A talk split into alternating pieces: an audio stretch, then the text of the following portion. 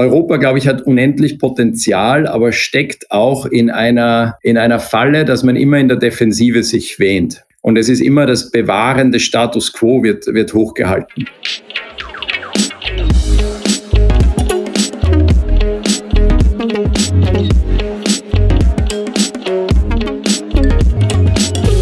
Ja, jetzt haben wir über, McHa über Harvard, McHarvard, über Harvard und McKinsey gesprochen. Und jetzt will ich aber so ein bisschen von den Arbeitsthemen weggehen, hin zu, ja, dein Umzug sozusagen von ähm, Österreich nach Asien, dein Standardwechsel mit der Stelle ähm, bei McKinsey gab es ja nicht nur eine neue Stelle, sondern auch, wie schon erwähnt, den Standardwechsel. Was hat dich dazu bewegt, nach Asien zu gehen? War es der Job? War es das Land? Eine Kombination aus beiden? Mhm. Wie, wie war das damals? Na, es war sicher beides. Ich habe immer die, das Reisen geliebt und, und war neugierig auf die Welt. Ich war schon als, als Schüler, dank meiner Eltern äh, und, und meines Großvaters, sehr, sehr viel in der Welt unterwegs. Habe, sobald es ging, versucht, irgendwelche Auslandsprogramme schon zu machen. Das schon während des Gymnasiums, dann äh, im Studium. Äh, das Geld, das ich bei Uniforce verdient habe, ging alles in Backpacker-Reisen irgendwo in der Welt. Und äh, also für mich war immer das, das Erkunden der Welt war was Faszinierendes. Das ist, ist ein ganz zentraler Bestandteil Bestandteil für mich, beruflich wie privat. Und ich hatte schon, als ich auch in Europa basiert war, äh, wie ich es gesagt habe, äh, in vielen, vielen Ländern gearbeitet, auch in Asien schon. Also ich war teilweise verantwortlich dann für unser indisches Büro aus Europa raus. Ich war viel in Korea, habe immer viel in den USA gearbeitet. Also von daher waren diese Vernetzungen immer da. Plus ich hab, äh, war ein großer Fan von Russland, bin es nach wie vor, habe da eine Zeit lang recht viel gearbeitet, auch in exotischeren Ländern im, im Kaukasus wie Georgien und so weiter. Aber es ist dann schon die Frage, äh, will man nochmal den Schritt machen, wirklich woanders länger zu leben? Und mhm. äh, das war 2014, äh, haben meine Frau und ich einfach gesagt, so, wir, wir, wir wollen nochmal was Neues erleben und äh, ein Stück weit Europa, glaube ich, hat unendlich Potenzial, aber steckt auch in einer, in einer Falle, dass man immer in der Defensive sich wähnt. Und es ist immer das Bewahren des Status quo wird, wird hochgehalten. Und äh, das hat uns teilweise, äh, ja, fand ich dann limitierend. Und auf der anderen Seite sieht man einfach in Asien das extreme Wachstumspotenzial. Und ich meine jetzt nicht nur wirtschaftlich, sondern ich meine es auch kulturell, sozial, äh, wissenschaftlich. Und ähm, als sich dann die Gelegenheit auftat, dass, ähm, dass ich eben äh, für das Asiengeschäft bei Oliver Wyman verantwortlich werden konnte, war das ein, ein, ein ganz spannender Schritt. Und was mir in Asien gefällt, also erstens muss man, glaube ich, sagen, das, das verkennen viele in Europa und Nordamerika. Asien ist genauso heterogen oder noch viel heterogener als Europa und ist extrem vielschichtig. Und insofern von Asien zu sprechen, ist äh, ein bisschen verkürzt, weil wenn ich sehe, ein äh, hypermodernes Land mit einer alternden Bevölkerung, äh, extrem wohlhabend wie Japan und ich vergleiche das mit Laos, äh, dann sind es schwierige Dimensionen. Und das ist Teil dessen, was mich fasziniert, sind diese die Begeisterung über, über China äh, und, und die spannende Frage, wie sich China entwickelt in jeder Hinsicht. Und ich glaube, es ist wichtig, dass man China versteht, dass man China äh, bewusst aufnimmt und nicht zu schnell in irgendeine Box gibt. Und äh, das fand ich faszinierend. Die Unterschiede natürlich sind, da könnte man jetzt eine Stunde drüber sprechen, von harten Fakten wie Wirtschaftswachstum über demografische Dinge, das Wachstum der Mittelschicht speziell. Ähm, der, der, gemeinsame Nenner für mich, äh, Kali, ist, ich empfinde Asien als ein extrem optimistisches Umfeld.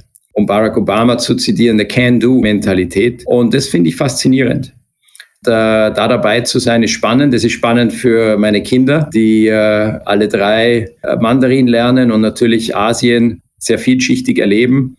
Ähm, es ist spannend für meine Frau, die, die hier arbeitet und, und äh, ganz neue Verbindungen knüpfen kann. Und es ist für uns beruflich wie privat spannend.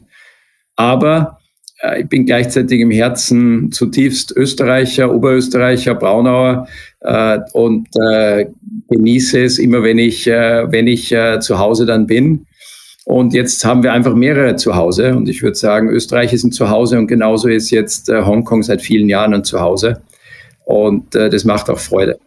Ich hoffe, dass Europa äh, gerade auch aus dieser Pandemie heraus endlich wieder zu einem Optimismus findet und die Veränderungen viel forscher angeht, als das vielleicht in der Vergangenheit war. Also Stand jetzt kann man sagen, du bist sehr, sehr happy mit deiner Familie in Hongkong, kannst dir aber nicht vorstellen, in naher Zukunft wieder zurückzukommen. Oder gibt's da schon einen Plan? Ja, die Frage ist immer, was ist nahe Zukunft? Es gibt da einen Plan, ähm, aber den behalten jetzt meine Frau und ich für uns. Okay, gut, verstehe schon.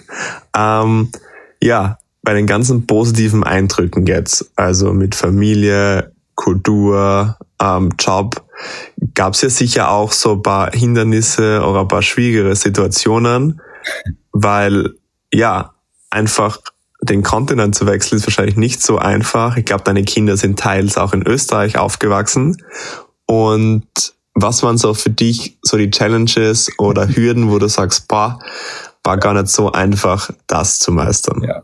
Also, der, es gibt natürlich viele, viele schöne Anekdoten, angefangen davon, wenn man nach Hongkong kommt und noch keine Hongkong-ID hat, das ist so eine Art Personalausweis, dann entsteht so ein Chicken-and-Egg-Problem, weil ohne diese ID-Card kriegt man kein Bankkonto und man kann keine Banküberweisungen machen äh, und ohne Geld ist noch recht schwierig. Ähm, also da waren natürlich äh, interessante äh, Hemmnisse. Äh, die Sprache ist sicherlich spannend. Ähm, das war natürlich für meine Kinder eine massive Veränderung. Äh, sie haben zwar so ein bisschen Englisch äh, aufgeschnappt in Kindergarten und Volksschule, aber das war nichts. Da war natürlich Englisch äh, die Herausforderung, neue Schule, neues Leben.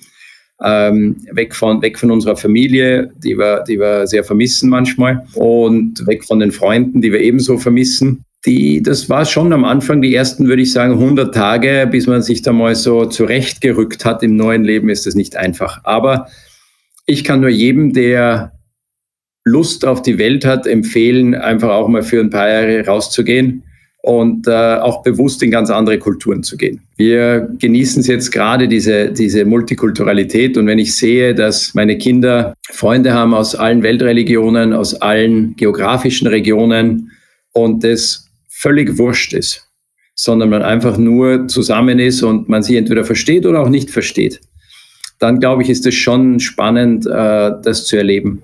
Es ist auch spannend, mal Minderheit zu sein. Ähm, auch das ist eine interessante Erfahrung. Und äh, in dem Sinne bin ich sehr, sehr dankbar über die Jahre. Freue mich aber auch, wenn ich dann wieder äh, in, äh, in Wien sein werde in irgendeiner Zukunft eine Frage, die ich da noch dazu habe und ich glaube, die ist schnell beantwortet. Du meintest damals, wie ihr nach Asien gekommen seid, mhm. war für die Kinder vor allem Sprache wichtig. Mhm. Und jetzt die Frage an dich. Hast du ähm, in der Zeit Chinesisch gelernt oder kannst du Chinesisch sprechen? das ist schnell beantwortet. Nein. Ich bereue es, dass ich es überhaupt nicht probiert habe. Die Logik war, dass ich äh, immer quer über Asien gearbeitet habe und dann die Frage ist, was äh, macht am meisten Sinn, dass man erlernt?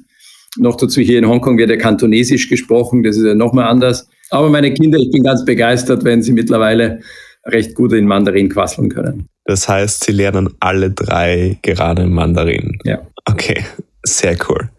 Ähm, ja, dann gibt es eigentlich nur meine abschließende Frage von mir zu stellen. Und die ist auch so ein bisschen Tradition bei uns bei Viertel vor. Und zwar, geht so mit dem Blick so etwas in die Zukunft. Was ist so der nächste Milestone in Bernhard Kodankos Leben? Also in den nächsten ein, zwei Jahren, kann aber auch kurzfristiger sein. Was ist so das Ziel, was du sagst, das möchtest du jetzt erreichen? Ähm, genau, wie geht's weiter? Ganz schön schwierige Frage, ehrlicherweise, wenn man sie ehrlich beantworten soll. Also zuallererst bin ich wahnsinnig dankbar, weil beruflich wie privat haben sich die Dinge besser entwickelt, als je erträumt. Und insofern bin ich da zuallererst mal sehr dankbar und nehme auch die Dinge, die jetzt kommen mögen, mit Gelassenheit hin. Ähm, ein paar Dinge, die schon wichtig sind. Ich glaube, wir sind an einer systematischen äh, Weichenstellung in vieler Richtung. Da ist natürlich Covid, äh, aber da ist natürlich auch, dass der technologische Fortschritt in allen Facetten unsere Welt so stark verändert äh, und wir da jetzt wirklich an den Bruchpunkten sind, wo es nicht mehr nur ein, ein, ein gradueller Entwicklungsschritt ist, sondern wir wirklich große Trendbrüche sehen. Und bei diesen Trendbrüchen meinen Klienten zu helfen, Kollegen zu helfen, Freunden zu helfen, äh, selbst es durchzudenken und zu erleben, das ist eine ganz, ganz spannende Aufgabe für die nächsten Jahre.